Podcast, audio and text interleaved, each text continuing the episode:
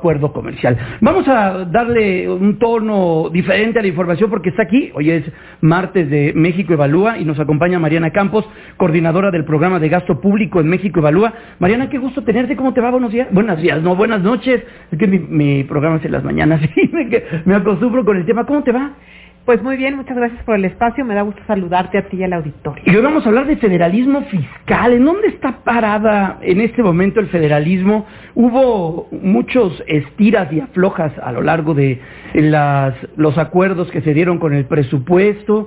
¿Qué va a pasar? Porque los ayuntamientos no quedaron contentos, muchos estados no quedaron contentos. ¿Se está repartiendo bien el dinero? ¿Qué viene? ¿Los gobernadores no cobran impuestos bien? ¿Qué pasa? Pues mira, hemos estado participando en distintos foros. Eh, el último, el día de ayer, que celebró el, eh, el, gobierno de Chihuahua junto con algunos legisladores. Y lo que hemos estado conversando y escuchando, no solo eh, de nosotros, sino de otros colegas y de académicos y de algunas autoridades, es que el federalismo fiscal ya está obsoleto. Uh -huh. porque es un, es un uh, pacto que promueve, eh, digamos, una falta de responsabilidad en los estados eh, en relación a la recaudación y también una lógica de transferencias de recursos que no consideran eh, los esfuerzos que hacen los estados, que no consideran los resultados ni la rendición de cuentas. Entonces, digamos, para el país que aspiramos, un país en donde se pueda controlar la corrupción, un país que tenga servicios eh, de seguridad pública que puedan contra el crimen, eh, requerimos un, nuevo pacto y nuevos incentivos.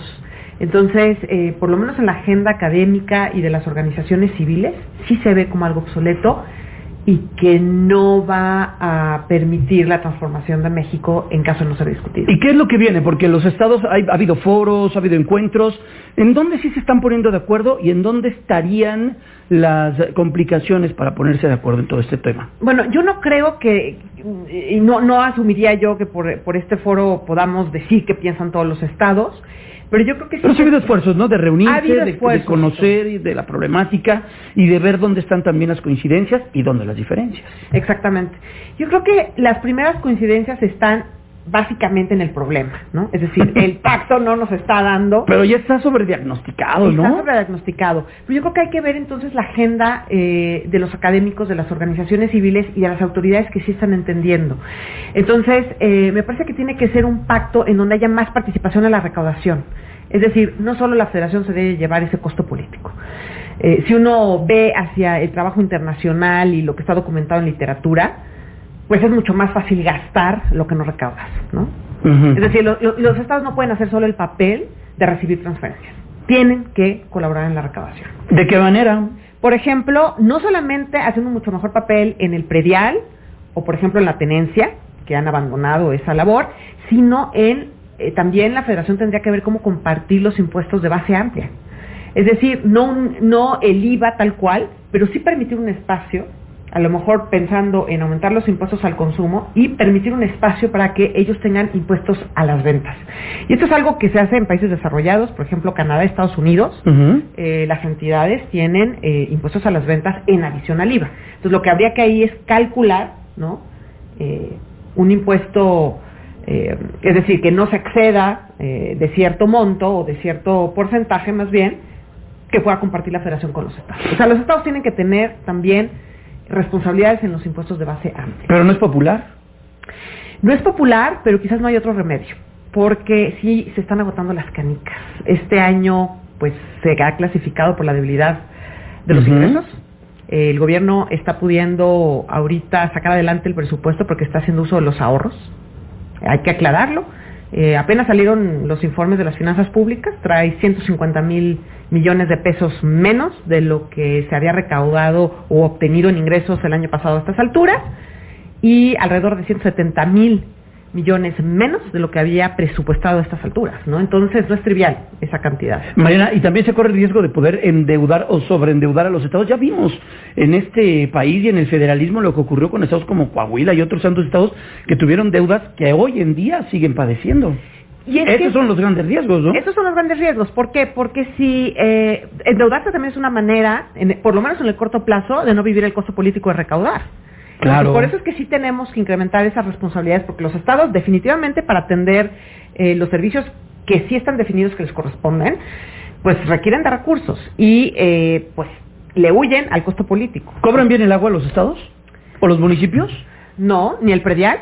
México está rezagado no solo con los países de la OCDE, que ya son los desarrollados, sino también con los países de América Latina. O sea, Argentina, Brasil recaudan mucho más que México en ese sentido, ¿no? Entonces, tenemos que superar ese rezago. Bueno, hasta países centroamericanos recaudan más que México. Así es.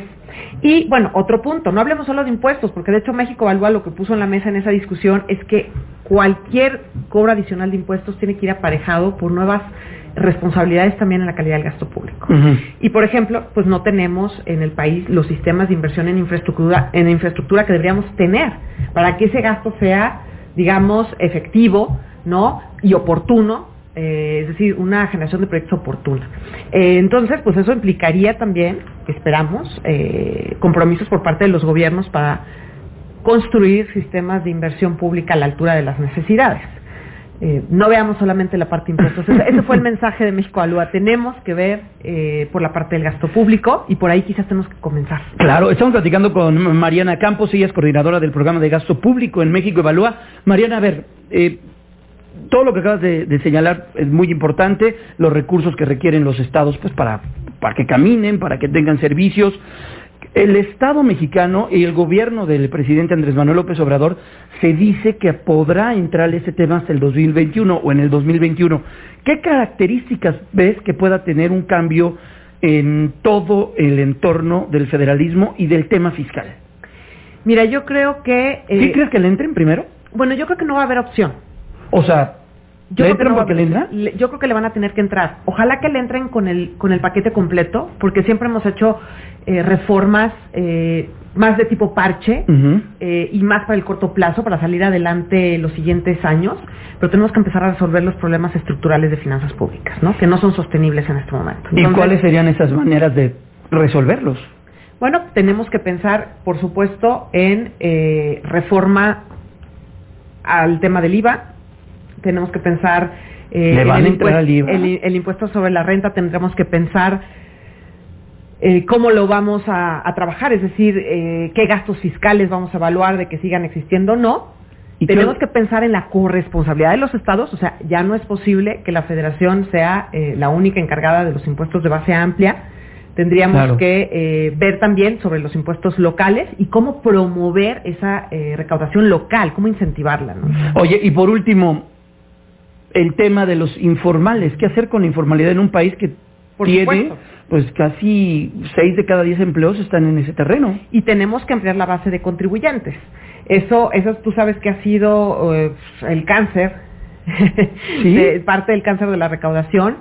Eh, y es una, es una discusión profunda eh, en un país en donde tú sabes que la confianza en las autoridades no es la regla, por supuesto, por lo cual para nosotros sí es muy estratégico que esta discusión se lleve a la par de una reforma fiscal para qué. ¿Qué incluiría esto? una nueva lógica de transferencias a los estados que incluiría a lo mejor la necesidad de etiquetar ciertos ingresos para evitar que se vayan a una bolsa general ineficiente y que se establezcan las prioridades del gasto. Porque yo creo que llevar a una eh, reforma fiscal cobrando más impuestos en donde no generemos una mejor toma de decisión en la asignación del gasto, eh, no sería tampoco conveniente, ¿no? Entonces, esta reforma sí tendrían que discutirse a la par los dos temas, tanto el pues, ingreso como el gasto. Mariana, Mariana, siempre un privilegio poder platicar con ustedes. Los martes es martes de México Evalúa y hoy un tema esencial para no dejarlo escapar y que seguramente estará pues en el entorno del 2020 y lo que viene para el 2021. Mariana, gracias. De qué, buenas noches. Que estés muy bien, muy buenas noches. Es Mariana Campos, ella es coordinadora del programa de gasto público en México Evalúa. Muchas gracias. Y tenemos ya en la línea telefónica a Salomón Chertorivsky, se encuentra en la línea telefónica. Salomón, el día de ayer conocimos datos muy reveladores.